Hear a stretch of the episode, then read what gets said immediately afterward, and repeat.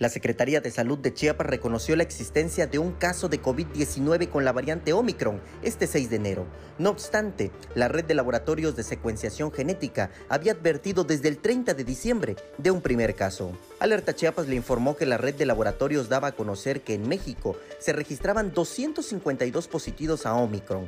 Veracruz, Oaxaca, Hidalgo, Guerrero, Baja California, Tamaulipas, Tabasco, Yucatán, Quintana Roo, el Estado de México, la Ciudad de México y Chiapas aparecieron en su tabulador. Sin embargo, la Secretaría de Salud de Chiapas indicó que todavía no había datos que así lo probaran y que sería hasta que se lo notificara el Instituto de Diagnóstico y Referencia Epidemiológicos, el INDRE, de la Secretaría de Salud Federal, cuando lo notificarían a la ciudadanía.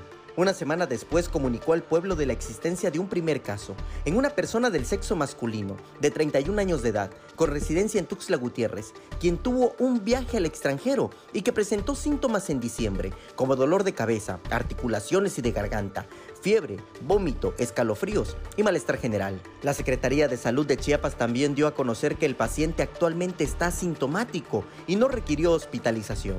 Pidió en su comunicado que las personas que estuvieron de viaje estén al pendientes de su salud a fin de detectar de manera oportuna síntomas relacionados con el COVID-19. Samuel Revueltas, Alerta Chiapas.